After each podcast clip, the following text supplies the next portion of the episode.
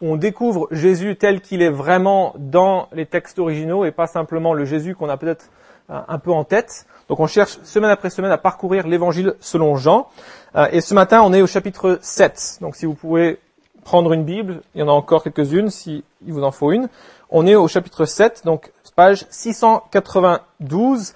C'est un gros chapitre et dans le découpage, parce que on a, on a vraiment une grande unité ici, on va faire un message sur l'entier du chapitre 7. On aurait même pu rajouter le chapitre 8, mais vous allez comprendre pourquoi dimanche prochain on l'a pas fait.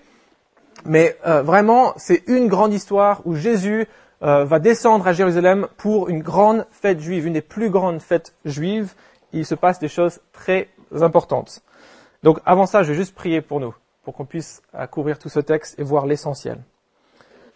Père, merci pour ta parole qui nous révèle de jour en jour qui tu es et pourquoi tu es venu jusqu'à nous. Pourquoi Jésus a dû souffrir, mourir à notre place. Et s'il te plaît, alors qu'on est là ce matin, ouvre nos yeux, nos cœurs, montre-nous un peu plus la gloire de ton Fils Jésus. Aide-nous à comprendre ce que tu attends de nous, s'il te plaît. Amen. Alors ce texte, je sais pas, je sais pas si vous avez déjà fait de l'acrobranche. Hein. Euh, moi, j'en ai fait une seule fois de, la vraie, quoi. Euh, et, euh, et, à fur et à mesure, j'ai pas de, de TOC, hein, il y a les TOC, donc les troubles obsessifs compulsifs, j'en ai pas. Mais à fur et à mesure que j'avançais dans le parcours, j'en développais un. Je sais pas si vous avez déjà eu fait ça, mais on commence à vérifier une fois, deux fois, trois fois les mousquetons qu'on a passés de, de fil en fil, parce qu'on se dit, mais là maintenant, c'est vraiment foutu. Si jamais j'ai oublié de bien accrocher le mousqueton, je suis mort si je tombe. Et à la fin, on arrive sur 15 mètres, on a l'impression que c'est 50 mètres, mais ça devait être 15 mètres. Euh, et on arrive et là, tu vérifies cinq fois le mousqueton en disant, mais j'espère que j'ai vraiment bien mis, ok, donc là, je passe ce mousqueton ici, c'est bon, il est bien, allez, j'enlève celui-ci. Et tu vérifies, tu vérifies, parce que tu commences à flipper à 15 mètres du sol. Pourquoi je mentionne ça? C'est, à ma grande surprise, la question de où est-ce qu'on va passer l'éternité? Est-ce qu'on va être sauvé de nos péchés? Est-ce que Jésus est mort pour nous? Est-ce que je suis sûr que je suis un enfant de Dieu? Très souvent, je suis étonné de voir qu'on y accorde très peu d'importance. On est sûr, mais quand on commence à creuser, les raisons qu'on nous donne ou qu'on évoque bah, sont, sont, plutôt fragiles, ou on ne sait pas trop, ou même elles sont fausses. Juste il y a deux semaines, j'ai rencontré quelqu'un et, objectivement, tout ce qu'il disait n'était pas les raisons pour lesquelles on peut avoir confiance que Jésus est, notre sauveur, il nous a sauvés. Et, j'ai mal pour, pour, pour ce, cette personne. Et pourquoi je mentionne ça? C'est que le texte ici, on, on va voir une grande foule alors qu'on arrive à Jérusalem. Et il y a plein d'avis différents sur Jésus. Et on va voir qu'il y a de nombreuses fausses attentes, des fausses compréhensions de qui devait être le Messie, de qui pouvait bien être Jésus. Et c'est un texte énorme, donc on va essayer d'aller au galop pour quand même avoir le temps de terminer avec nous-mêmes. Certaines, des, fausses attentes que nous avons sont dans le texte. D'autres, il y en a d'autres, des nombreuses, qui sont pas là dans le texte, mais elles sont sous-entendues. Et donc on va essayer de regarder dans notre propre vie, qu'on soit croyant ou pas, chrétien ou pas, on a tous besoin d'être reformaté par ce que Jésus nous dit sur lui-même. Parce qu'on vient tous avec des a priori. Moi le premier. Et on a besoin de constamment être confronté au vrai Jésus. Et donc, si vous vous souvenez de la semaine dernière, Jésus avait déclaré des choses choquantes sur justement son sang et son corps, et euh, Bruno avait lu le dernier verset avec plein de disciples, de nombreux disciples avaient quitté Jésus. Et on arrive au verset 1 du chapitre 7 où il écrit Après cela, Jésus continua de parcourir la Galilée. Il ne voulait pas séjourner en Judée car les Juifs cherchaient à le faire mourir. Pour quand même sentir un peu de l'émotion et de la tentation que ça pouvait être pour Jésus, les, les versets qui vont arriver, on s'imagine trop facilement que Jésus avait tout sous contrôle et qu'il n'avait jamais des doutes, qu'il n'avait jamais de l'anxiété. Et c'est faux, les évangiles sont clairs là-dessus. Qu'il était entièrement homme et entièrement Dieu. Et, et entièrement Dieu ne voulait pas dire qu'il n'avait jamais de l'anxiété. Et ici, ça fait des mois. Les spécialistes parlent entre, entre trois mois et un an que Jésus avait été euh, dans l'épisode précédent, délaissé par de nombreux disciples. Et maintenant, il, est dans une région au nord d'Israël pour éviter justement d'être mis à mort. Et nous, on imagine, oh, il ne pouvait pas mourir avant que ce soit son temps.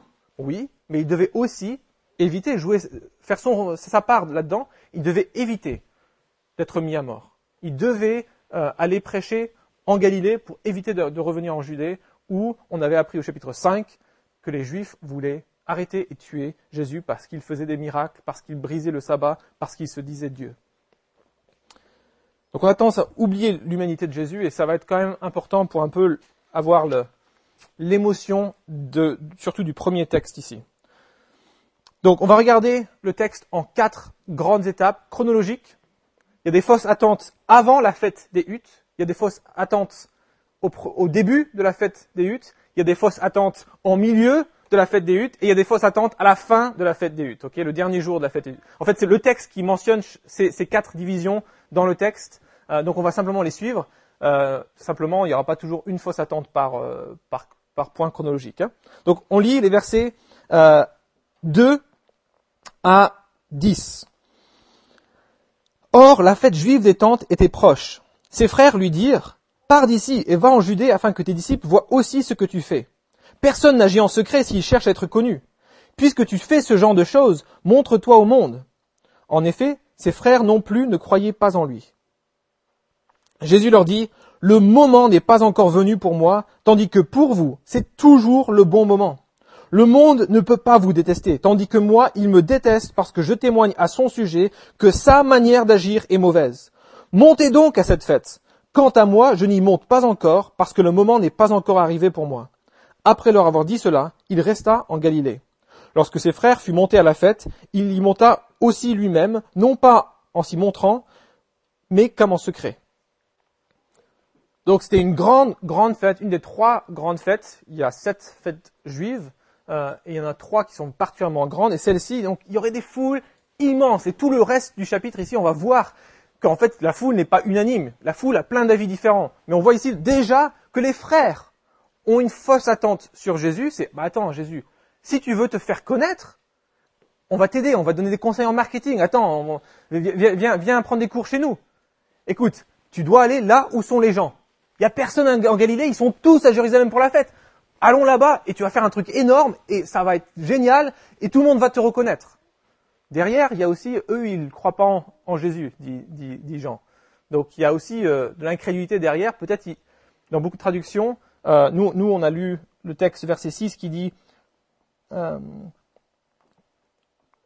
euh, verset 4, puisque tu fais ce genre de choses, beaucoup de traductions disent si tu fais ce genre de choses. Donc peut-être il y a même un doute, est-ce que tu peux vraiment le faire? Vas-y, tu vas nous montrer devant, devant des milliers de témoins. Peut-être. Mais en tout cas, ils sont en train de dire, fais comme tout le monde sur les réseaux sociaux. Fais un truc qui va devenir viral, quelque chose qui va être éclatant. Tout le monde va le remarquer. Fais comme les politiciens, qui sont toujours présents s'il y a un photographe présent à un événement. Mais Jésus réagit pas comme ça. Il nous montre qu'il n'est pas libre de son agenda. C'est ça qu'il dit quand il dit le moment n'est pas arrivé pour moi. Il n'est pas forcément en train de parler de sa mort qui va venir des chapitres plus loin. Il est aussi en train de parler du sens général. Mon agenda, c'est pas moi qui le fixe. C'est pas le moment d'aller me révéler comme ça. Et euh, petite parenthèse, je sais pas si vous avez pensé à ça, moi cette semaine ça m'a particulièrement frappé.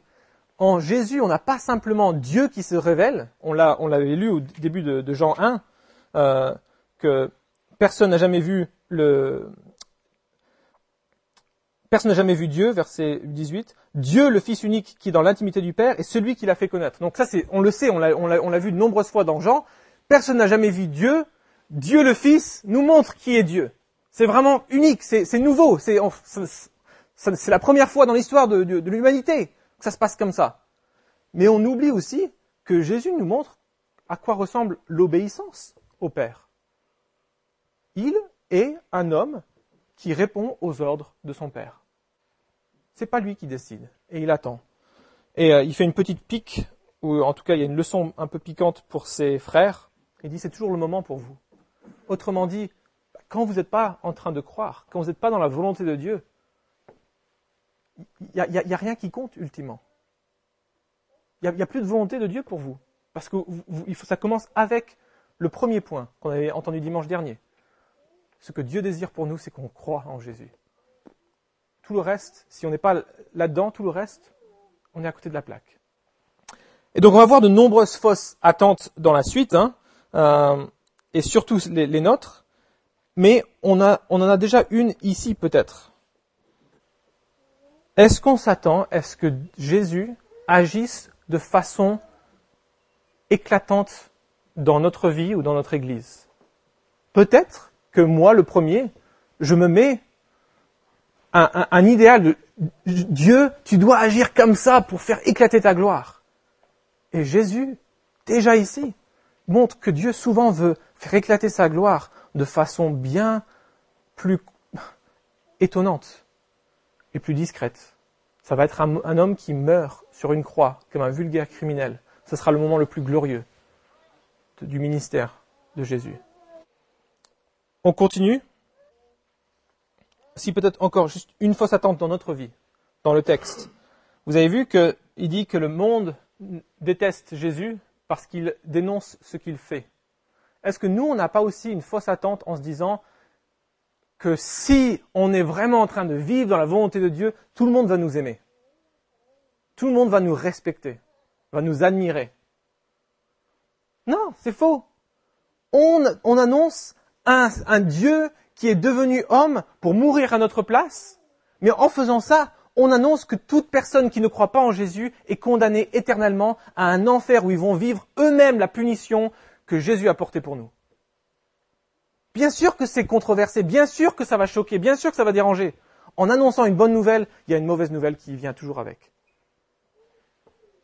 Et donc si tu t'attends à ce que les gens t'aiment, et c'est pour ça peut-être que tu doutes dans ta foi en ce moment ou que tu as du mal, c'est normal qu'on ne soit pas aimé si on est en train d'annoncer la bonne nouvelle, la mauvaise nouvelle, et juste avec.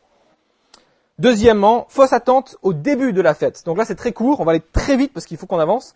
Euh, mais Jésus monte à la fête euh, et on a un échantillon des attentes et des questions dans la foule. Donc verset 10, lorsque ses frères furent montés à la fête, il y monta aussi lui-même, non pas en se montrant, mais comme en secret. Les Juifs qui le cherchaient pendant la fête disaient, Où est-il? Dans la foule, on murmurait beaucoup à son sujet. Les uns disaient, C'est un homme bien. D'autres disaient, non, au contraire, il égare le peuple. Personne toutefois ne parlait ouvertement de lui par crainte des chefs juifs.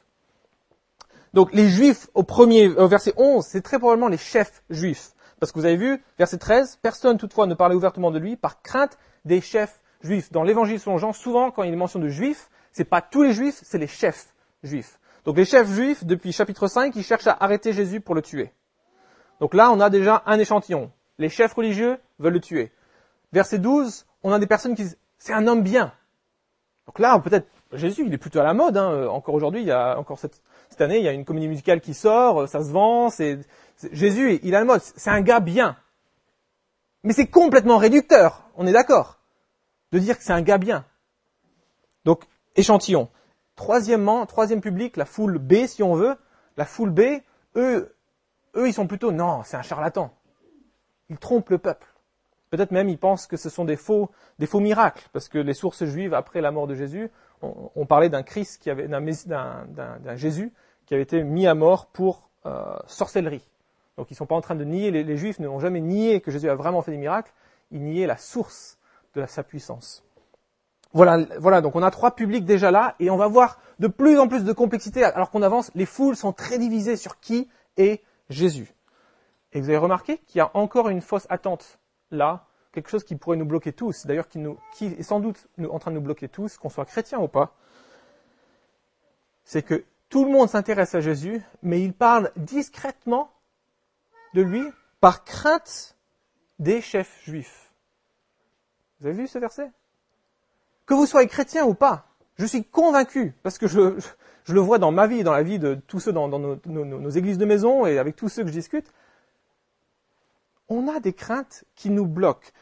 Soit elles nous bloquent pour croire en Jésus tout court, mais même une fois qu'on se dit disciple de Jésus, est-ce que ce n'est pas la crainte de ce que vont dire les gens qui t'empêche de vivre à fond pour lui? Est-ce que ce n'est pas la crainte de passer à côté de quelque chose de mieux qui t'empêche de vivre à fond pour lui? Les craintes sont toujours là. Et qu'est-ce que tu vas en faire? Qu'est-ce que je vais en faire? Est-ce que et puis si tu ne si tu te poses des questions sur qui est Jésus, qu'est-ce qui t'empêche de croire en lui? Est-ce que c'est la crainte de perdre quelque chose de mieux que Jésus? Déjà ça, c'est impossible. Si on, si, on, si on se concentre sur qui est Jésus dans la Bible, il n'y a rien de comparable à avoir une relation renouée avec le Dieu créateur de l'univers qui nous aime. Il n'y a rien de comparable. Mais en même temps, il y a plein de craintes qui nous empêchent de croire. Euh, Quelqu'un m'a récemment dit, il travaille à annoncer, à parler de Jésus dans, des, dans, dans une ville très musulmane, euh, et, euh, et euh, il, il, me racontait que le, le, la hiérarchie familiale était très très forte, et donc euh, que ce qui est étonnant, c'est que la vaste majorité des hommes qui deviennent chrétiens, euh, leur père est déjà mort. Et euh, qu'est-ce qu'on en déduit C'est tant qu'il y a le, chef de famille encore dans la famille, ils peuvent pas se convertir. Peut-être même ils croient, mais, ils gardent ça secret. Il y a, une, réserve, parce qu'il y a une crainte, il y a un respect qui met une pression sur eux. Et je sais pas qu'est-ce que c'est dans ta vie. Qu'est-ce qui domine ton agenda? Qu'est-ce qui domine euh, tes choix? Est-ce que c'est une crainte de Dieu de décevoir Jésus qui est mort pour nous? Ou est-ce que c'est autre chose qui occupe la première place de ce que tu crains vraiment on, avance. Les fausses attentes au milieu de la semaine. Alors elles sont beaucoup plus nombreuses. Elles sont beaucoup plus nombreuses et on va avancer, on va pas tous les regarder. Mais la première fausse attente, on va quand même la lire, verset 14. C'était déjà le milieu de la fête. Vous avez vu, hein, j'ai pas menti, j'ai pas inventé ça. Lorsque Jésus monta au temple et se mit à enseigner. Les Juifs s'étonnaient et disaient, comment connaît-il les Écritures, lui qui n'a pas étudié? Jésus leur répondit, mon enseignement ne vient pas de moi, mais de celui qui m'a envoyé. Si quelqu'un veut faire la volonté de Dieu, il saura si mon enseignement vient de Dieu ou si je parle de ma propre initiative. Celui qui parle de sa propre initiative cherche sa propre gloire, mais si quelqu'un cherche la gloire de celui qui l'a envoyé, celui-là est vrai et il n'y a pas d'injustice en lui. Moïse ne vous a-t-il pas donné la loi? Or, aucun de vous ne la met en pratique. Pourquoi cherchez-vous à me faire mourir? La foule répondit, Tu as un démon. Qui cherche à te faire mourir? Jésus leur répondit, Pour une seule œuvre que j'ai faite, vous êtes tous étonnés. Moïse vous a donné la circoncision qui ne vient du reste pas de lui, mais des patriarches, et vous circoncisez un homme le jour du sabbat. Si pour respecter la loi de Moïse, un homme reçoit la circoncision le jour du sabbat, pourquoi vous irritez-vous contre moi parce que j'ai guéri un homme tout entier le jour du sabbat? Ne jugez pas d'après l'apparence, mais portez un jugement juste. Alors un texte très dense, il y aurait plein de choses à dire, mais le temps avance. La fausse attente que je relève ici, je ne sais pas si vous la voyez, mais c'est que le Messie respectera le sabbat le Messie respectera la loi. Et Jésus répond. Il leur dit d'abord que eux-mêmes respectent pas la loi. Et probablement il parle de sens plus large, c'est que s'ils rejettent Jésus, ils sont en train de rejeter le but de la loi. Mais juste dans le texte déjà, s'ils rejettent, où est-ce qu'on voit un exemple clair d'une loi qu'ils brisent? Mais en fait, tout juif était confronté à un problème il devait respecter le samedi comme un vrai jour de repos, mais Dieu avait aussi ordonné qu'on coupe le, prépuce de tous les enfants mâles à le huitième jour. Bah, un enfant qui naît, il choisit pas quel jour il va naître, donc le huitième jour, si ça tombe un sabbat, bah, on va quand même le circoncire parce que ils avaient fait une distinction. Et Jésus met le doigt là-dessus. Mais vous-même, vous brisez le sabbat. Et là, on peut pas s'empêcher de voir un peu d'ironie, hein. En tout cas, il y a de l'ironie. Euh, il dit, vous circoncisez un homme le jour du sabbat, si pour respecter la loi de Moïse, verset 23, un homme reçoit la circoncision le jour du sabbat, pourquoi vous irritez-vous contre moi parce que j'ai guéri un homme tout entier le jour du sabbat? Vous voyez un peu l'ironie ou pas? Vous coupez le petit bout pour respecter la loi, j'ai guéri l'homme tout entier pour respecter la loi. Et pourtant vous me jugez. C'est vous qui jugez mal, c'est vous qui ne savez pas interpréter la, loi. Et c'est là qu'il explique pourquoi il vient de pourquoi il, interprète correctement. Il vient de Dieu. Il a la sagesse de Dieu. Deuxième fausse attente de cette foule, le Messie sortira de nulle part. Verset 25. quelques habitants de Jérusalem disaient, donc là on a l'impression que certains de la foule ne sont pas au courant qu'il y a un complot pour tuer Jésus, mais les, habitants de Jérusalem, eux, ils sont un peu plus au courant des, chefs juifs et de leur projet. Et là ils disent, mais c'est lui le mec qui voulait buter, non? C'est, Pourquoi il est encore là? Et donc on lit, euh, n'est-ce pas celui qui cherche à faire mourir? Le voici qui parle librement et ils ne lui disent rien. Est-ce que les chefs auraient vraiment reconnu qu'il est le Messie?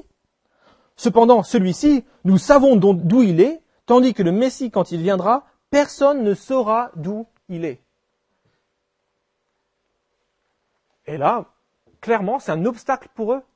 Ils ont la conviction que le Messie qu'ils attendent, qui est annoncé partout dans l'Ancien qu'il va venir, le texte, le, texte sacré juif et chrétien, euh, que le Messie va venir, mais ils ont une fausse attente, on ne saura pas d'où il vient. Et franchement, on voit pas trop de textes dans l'Ancien qui sont là, c'est leur tradition qui a, créé ça, et c'est un obstacle pour eux. Et je sais pas quels sont les obstacles pour nous. On se dit, mais je pourrais pas croire. Je pourrais pas croire, moi j'ai un prêtre catholique qui me l'a dit, c'est pas tous les prêtres catholiques qui croient ça, hein, mais un prêtre catholique qui me dit, je peux pas croire à un Dieu qui enverrait les bouddhistes en enfer. Je suis ah bon, je l'ai pas dit, hein, j'ai pas osé, c'était la première fois qu'on se rencontrait, euh, mais bon, tu ne crois pas au Dieu de la Bible alors? Parce qu'il y a le salut en Jésus seul. En Jésus seul. Et ça, ça nous semble peut-être plus, flagrant, mais est-ce qu'il n'y a pas aussi en nous tous des fausses attentes? Que si Jésus ne guérit pas un tel, je ne peux pas croire qu'il est vraiment Dieu. Si il ne répond pas à telle prière, je ne peux pas croire, ou il ne mérite pas en tout cas que je le suive. Est-ce qu'on a des fausses attentes comme ça? Parce que le perdant, c'est jamais Jésus. Hein. Le perdant, c'est toujours nous. Là, une foule est devant Jésus, le Dieu qui s'approche de ses créatures pour se révéler à elles, et ces créatures ne l'ont pas reçu. Parce qu'elles ont des fausses attentes, elles ne sont pas prêtes à se remettre en question.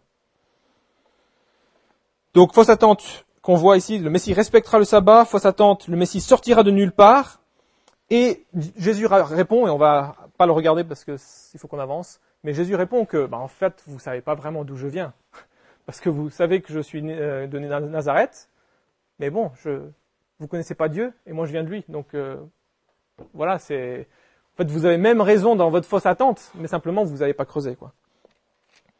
Nos fausses attentes révèlent notre manque de connaissance de Dieu. Et dernière fausse attente dans cette grande section, c'est que le Messie fera des miracles ou alors plutôt que le Messie sera reconnu par ses miracles. Donc regardez avec moi, euh, beaucoup, verset 31, beaucoup parmi la, la, foule crurent en lui et disaient, le Messie, quand il viendra, fera-t-il plus de signes miraculeux que n'en a fait celui-ci? Les pharisiens entendant dire la foule murmurer ses propos à son sujet. Alors les chefs des prêtres et les pharisiens envoyèrent des gardes pour l'arrêter. Jésus dit, je suis encore avec vous pour un peu de temps, mais je m'en vais vers celui qui m'a envoyé, vous me chercherez et vous me trouverez pas, et là où je serai, vous ne pouvez pas venir. Les Juifs se dirent alors entre eux, Où ira-t-il pour que nous ne le trouvions pas? Ira-t-il chez ceux qui sont dispersés dans le reste du monde et enseignera-t-il les non-juifs? Que signifie cette parole qu'il a dite? Vous me chercherez et vous ne me trouverez pas, et là où je serai, vous ne, vous ne pouvez pas venir Là encore, texte, beaucoup de choses, mais remarquez qu'ils s'attendent à ce qu'il fasse des miracles. Et ils se disent, bah, franchement, est-ce que le Messie fera plus de miracles que Jésus? Et donc ils croient. Et pour ceux qui ont suivi les messages précédents, on voit que c'est pas mauvais de croire quand Jésus répond à tes prières. Mais c'est la base, c'est le, les, pas de bébé si on veut. C'est les premiers pas de la foi. Il répond, mais ce serait dangereux de s'arrêter là. D'abord parce que Jésus nous promet la souffrance. Il nous promet qu'il ne répondra pas toujours à nos prières. L'apôtre Pierre, Jésus l'a sorti de prison dans les actes des apôtres. Mais l'apôtre Jacques, il l'a laissé en prison, il est mort. Est-ce que tout d'un coup on rejette notre foi parce qu'il ne répond pas à nos prières? Parce qu'il ne fait pas un miracle? Non Donc, croire en Jésus à cause de ces miracles, c'est au minimum juste le début de la foi. Mais après, il faut le connaître vraiment comme une personne. Il faut qu'il y ait une relation qui est établie, qu'il y ait de la confiance qui soit là, et qu'on puisse dire, non pas ma volonté Jésus, mais la tienne. Donc, trois raisons au moins pourquoi il ne faut pas s'arrêter à la foi dans les miracles, c'est que l'évangile est clair, l'évangile de Jean est clair que c'est la foi la plus immature. La fin de notre texte donne une preuve de ça, et on va le regarder à la fin. Et puis Jésus lui-même peut refuser de répondre à nos prières parce qu'il a quelque chose de mieux pour ses projets en tête. Est-ce que, ça, nous, ça, ça, va nous faire plaisir sur le coup? Pas forcément. Mais on peut lui faire confiance. Et les fausses attentes le dernier jour, on va s'arrêter avec ça. Franchement, on aurait pu juste se concentrer sur ces deux versets de Jésus. Mais on, serait passé à côté de quelque chose que, que Jean, en écrivant l'évangile, voulait nous faire remarquer. Que c'est pas si simple que ça de savoir qui est vraiment Jésus. Et comment est-ce qu'on peut vraiment rendre clair, ou être éclairé plutôt, sur qui est Jésus, c'est pas ces miracles qui sont le meilleur guide. Il y aura toujours des personnes qui pourront faire des, vrais miracles qui seront des faux prophètes. Il y aura toujours la, possibilité d'être euh, amené loin de la vérité par des charlatans. Mais ultimement, c'est ce que Jésus dit qui compte. Et regardez la déclaration fracassante de Jésus au verset 37. Le dernier jour, le grand jour de la fête, Jésus, debout, s'écria, Si quelqu'un a soif, qu'il vienne à moi et qu'il boive. Celui qui croit en moi des fleuves d'eau vive couleront de lui, comme l'a dit l'Écriture. Il dit cela à propos de l'Esprit qui devait recevoir ceux qui croiraient en lui. En effet, l'Esprit n'avait pas encore été donné parce que Jésus n'avait pas encore été élevé dans sa gloire. Nous, on lit ça et on se dit, OK, il, il parle de quoi là? Et l'indice à ne pas rater. L'indice à, ne pas rater. Bon, bien sûr, Jean explique que c'est le Saint-Esprit, mais il y, a, plus que ça qui se passe encore. L'indice à pas rater, c'est on est là pour quelle fête? C'est la fête des huttes, où tout Israël se rappelait que Dieu avait libéré le peuple israélien, israélite, euh, de l'esclavage en Égypte, qu'ils avaient été nourris aux petits soins de Dieu pendant 40 ans dans le désert, et qu'ils avaient ramené en terre promise. Et donc pour se rappeler de ça, ils faisaient sept jours de camping, si on veut. Donc peut-être les enfants, ils aimaient bien, je sais pas comment c'était, mais ils devaient construire des cabanes sur les toits s'ils étaient en ville ou euh, dans les champs euh, s'ils habitaient à la campagne. Et pendant sept jours, ils devaient vivre en tente, comme à l'époque où ils étaient en train de, de, séjourner dans le désert. Et durant ces sept jours, il y a aussi des, des tout, tout, tout, un, tout un, un rituel qui est établi où notamment ils allaient chercher de l'eau, puiser de l'eau chaque jour et ils venaient le déverser euh, sur, sur l'autel avec les sacrifices du matin, surtout le dernier jour, le septième jour. Donc là, on est au septième jour, avec un rituel d'eau très, probablement. Et ce, ce, rituel avait été créé pour se rappeler de tout ce que Dieu avait fait dans le désert. Et si vous connaissez un peu euh, l'histoire de l'Exode, on se rappelle que Dieu avait donné de l'eau pendant 40 ans au peuple dans le désert. Et on se souvient aussi, peut-être avec plus de difficulté, que les premières fois où Dieu donne son esprit à quelqu'un, c'est aussi dans le désert.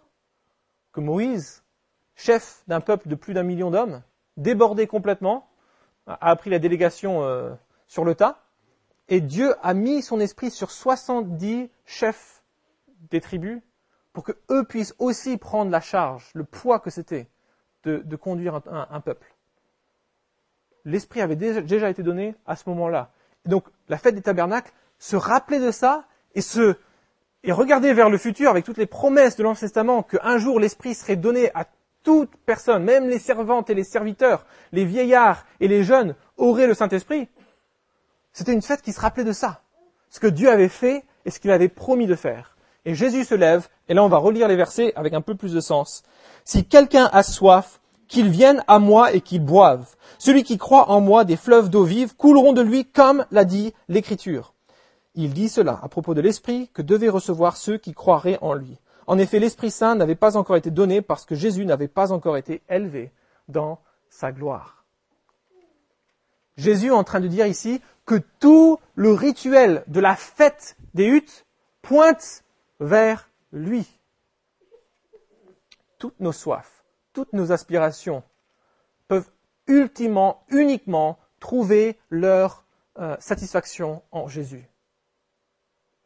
Toutes les petites choses qu'on fait pour se faire plaisir, qu'elles soient bonnes ou qu'elles soient euh, péchées devant Dieu, ultimement sont des symptômes qu'on cherche un plaisir plus grand qu'on a perdu depuis qu'on a, rejeté Dieu, depuis qu'on s'est coupé de lui, depuis qu'on, qu'on vit en autonomie vis-à-vis de Dieu. Tout recherche du plaisir est une preuve que ce que Jésus dit ici est vrai, que seul lui peut satisfaire vraiment notre soif. Et on a ici vraiment la bonne nouvelle, sous une forme. Il y, a, il y a plein de façons de la résumer. Mais la bonne nouvelle, c'est quoi?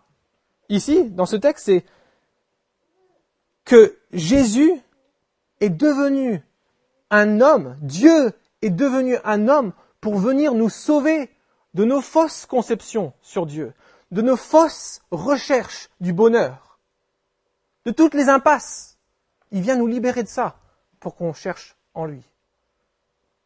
C'est ce qu'on lisait dans, dans Acte 17 ce matin. On n'est pas loin de lui. Il est venu à nous. C'est incroyable. Aucune religion n'a ça.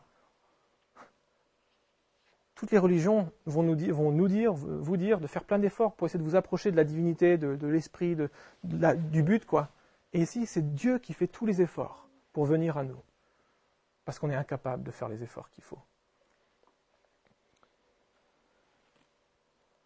Et puis si on veut reformuler un peu, un peu plus fort, je pense, Jésus n'est pas simplement en train de déclarer qu'il est le sens de, la fête des huttes, il est aussi en train de déclarer sa divinité en disant Celui qui vous a donné l'eau dans le désert, c'était moi.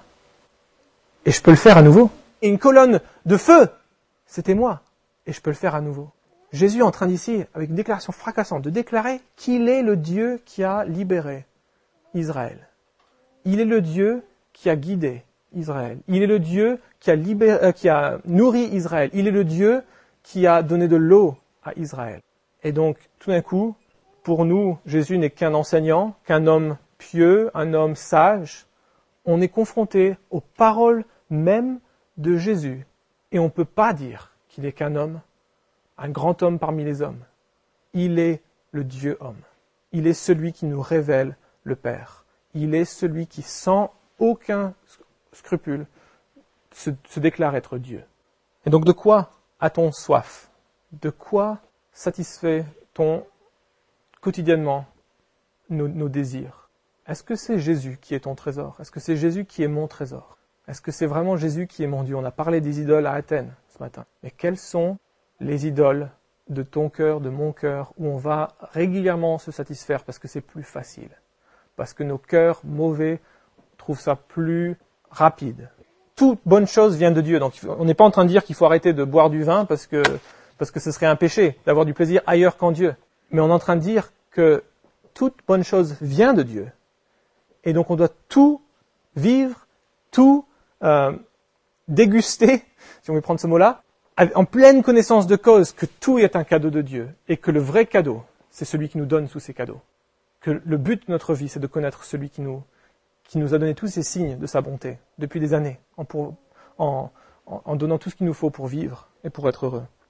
Donc, regardons, ça va piquer un peu, peut-être un peu là, mais tout, toute soif dans notre cœur, dans notre quotidien, est un symptôme d'un problème.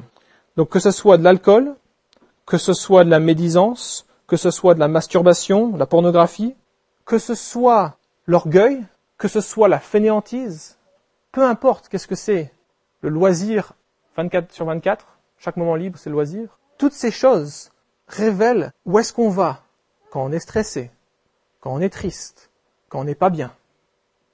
Où est-ce qu'on va? Et on peut aussi le formuler positivement. Toute bonne chose peut aussi devenir un piège si elle prend la place de Dieu. Quelqu'un l'avait formulé, ça marche pas très bien en français, c'était un, prédicateur euh, anglophone qui disait euh, une idole c'est une bonne chose qu'on transforme en une Dieu chose. Donc ça marche bien en anglais parce qu'on inverse les, euh, les, les, phrases, quoi. Mais c'est, il y a plein de bonnes choses qui deviennent une chose divine dans notre vie. Qu'est-ce que c'est? Jésus est venu pour me libérer de ça, te libérer de ça. Et, et franchement, et franchement, moi le premier, je vois que très souvent, je ne fais pas ce dont j'aurais besoin. Je donne un exemple en ce moment.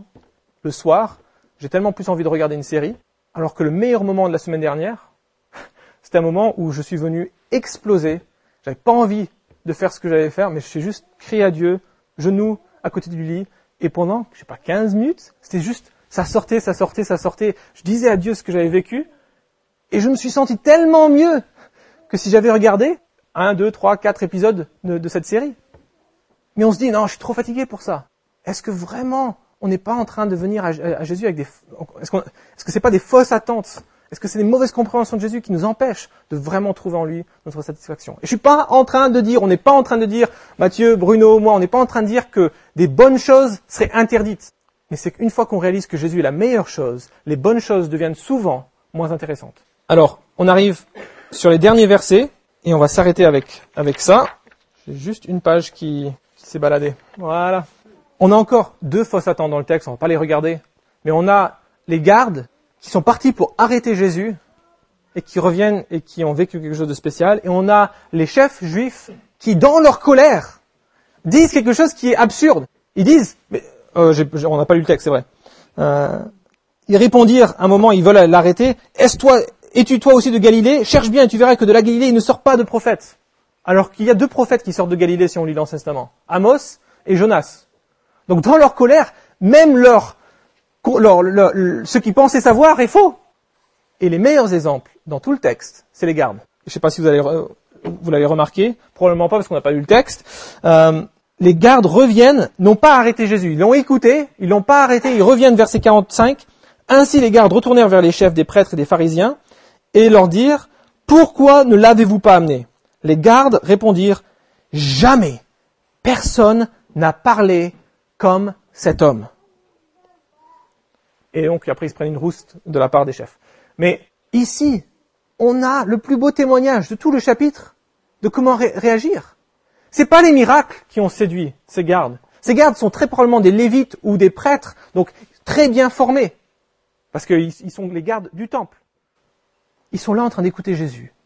Et ce sont ces paroles qui les ont fracassés, en se disant, mais jamais un homme n'a parlé comme celui-ci. C'est l'enseignement de Jésus qui les a touchés.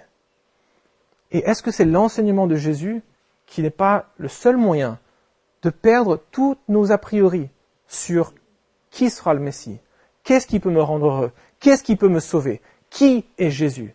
On a besoin que les paroles même de Jésus viennent nous laver le cerveau s'il faut. Il faut qu'on soit purifié de toutes ces fausses idées et qu'il reste que les vraies. On est plein de clichés sur Jésus. On est plein de mensonges sur ce qui nous rendra heureux. Et seulement Jésus, c'est vraiment ce qui nous rendra heureux, parce que c'est lui qui t'a créé, c'est lui qui m'a créé. C'est lui qui a les réponses. Et les gardes, c'est ça qui, les frappe. C'est les paroles même de Jésus. Ils disent jamais est-ce qu'il y a un homme qui a parlé comme Jésus? Et donc, quoi en faire? Commençons par supposer qu'on a tous des a priori sur Jésus, qu'on a tous des fausses attentes de Jésus. Que ce soit des choses comme euh, il doit me guérir, que ce soit des choses je ne peux pas croire en un Dieu qui, que ce soit euh, des choses peut-être plus subtiles et difficiles à, percevoir. Euh, des, exemples, hein, c'est est-ce que tu es prêt à souffrir? Jésus et les apôtres ont tous souffert. La plupart sont morts parce qu'ils disaient que Jésus était ressuscité. Les lettres qu'ils ont écrites annonçaient qu'il y aurait des souffrances. Est-ce que tu es prêt à continuer à croire en Jésus parce que tu sais que c'est la vérité, parce que tu sais que tu ne peux pas être heureux ailleurs qu'en lui, même si on met à mort ta famille. Est-ce que tu pourras? Est-ce que je vais pouvoir ce jour-là me dire non, Jésus est plus important que tout? Autre fausse attente ou, piège pour nous, c'est que notre obéissance nous donne des droits. On pense que notre obéissance nous donne des droits.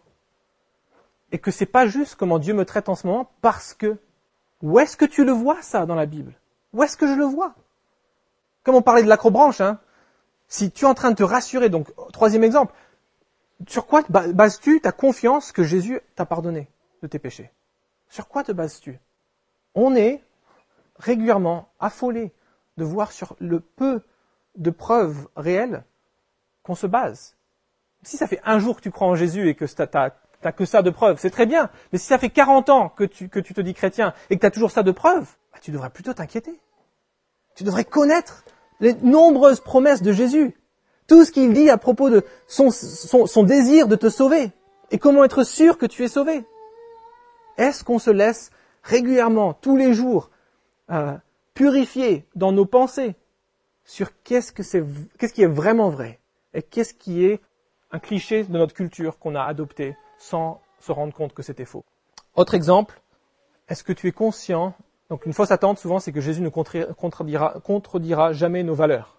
Est-ce que tu es conscient que c'est normal que si Dieu devient un homme, on a parlé de ça il y a quelques semaines, il me semble, euh, que si Dieu devient un homme et vient te parler sur la vie, c'est normal qu'il va nous choquer sur des points où on est complètement en train de vivre loin de la volonté de Dieu parce que ça fait des années, des, millénaires qu'on n'est plus en relation avec ce Dieu. C'est normal que notre société a rejeté certaines choses que Dieu voulait pour nous au début. Ça fait des millénaires qu'on vit sans lui.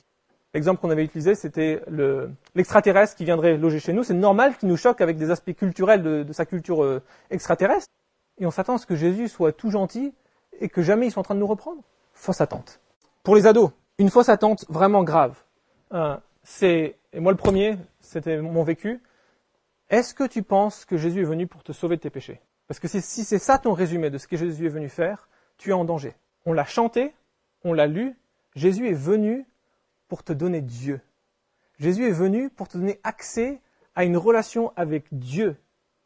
Et trop souvent, moi le premier, en grandissant, j'étais en train de me dire, ouais Jésus, je sais qu'il est mort pour mes péchés mais je n'étais pas en train d'avoir une relation où chaque jour je voulais savoir lire le livre qu'il avait écrit pour moi, lui, répondre en parlant dans des prières. J'avais pas de joie à être avec d'autres chrétiens. Je voulais pas aller en enfer parce qu'il faudrait être complètement fou pour vouloir aller en enfer, mais j'avais pas un amour pour Jésus. Donc Jésus, toi qui es ado, lycéen, étudiant, est-ce que Jésus te sauve de tes péchés uniquement ou est-ce qu'il t'a donné le plus grand cadeau de tous, pouvoir le connaître? Parce que si c'est pas ça, inquiète-toi pour ton bonheur. Cherche à avoir une relation avec Jésus. Et puis, dernier cliché, mais franchement, on pourrait en trouver pas mal, mais dernier a priori ou fausse attente qu'on peut avoir, c'est sur notre mission. Jésus nous a sauvés pourquoi Pour qu'on n'aille pas en enfer? Ou est-ce qu'il y a plus que ça? Et trop souvent, on se dit, c'est bon, il est mort pour mes péchés, je le crois, et il n'y a plus de changement. Et on n'est pas en train de regarder les centaines de textes qui nous donnent, qui nous disent la volonté de Jésus pour tous ceux qui mettent leur confiance en lui. Est-ce que tu veux connaître toute la volonté de Jésus et pas juste le pardon des péchés? Parce que c'est très probable que si tu veux pas tout, que tu n'as même pas le pardon des péchés. Parce que ça va se voir. Il t'a transformé. Tu as un cœur pour lui. Tu as un amour pour lui. Tu veux connaître ce Dieu qui est devenu un homme pour venir et nous libérer de nos fausses attentes, nous libérer de nos fausses compréhensions, de nos clichés sur Dieu. On a un grand Dieu qui est devenu homme. Et il est capable de dire ici que tous ceux qui viendront à lui n'auront plus jamais soif. Si on a encore soif, ça veut bien dire qu'on n'a pas encore rencontré ce Jésus. Qu'on n'est pas en train de trouver tout notre plaisir en lui.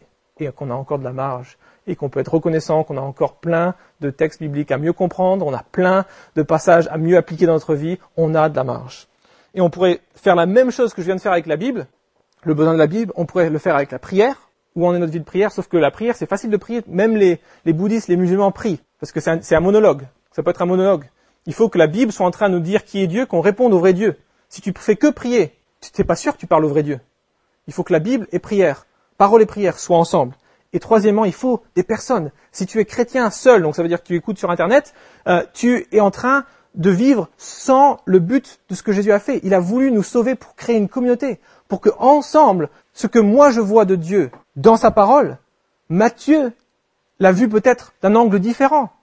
Il a vu des textes qui l'ont plus imprimé. Et ensemble, on peut plus prendre plaisir en Dieu parce qu'on voit un peu plus l'étendue de sa gloire, de sa perfection, de sa bonté, de son amour, de toutes ses perfections. On a besoin de la communauté. La communauté aussi va nous aider quand on s'endurcit, quand on commence à faire n'importe quoi et on commence à contredire l'évangile avec nos vies. On va se reprendre, on va se le dire. On a besoin de la Bible, on a besoin, donc, parole, prière, personne. On a besoin de ces trois éléments pour être progressivement purifié et connaître le vrai Jésus libérés de nos a priori, de nos clichés, de nos fausses attentes, de tout ce qui nous donne cette impression que c'est bon, on est arrivé alors qu'on n'a rien compris encore et qu'on est peut-être au tout début. Je vais prier et on va s'arrêter là sur un très long texte, je sais, mais j'espère que Dieu puisse aussi bénir nos discussions en église de maison cette semaine, que qu'on puisse aller plus loin, hein, que Dieu puisse nous révéler hein, quelles sont les choses qu'il vient avec amour redresser, corriger dans nos vies.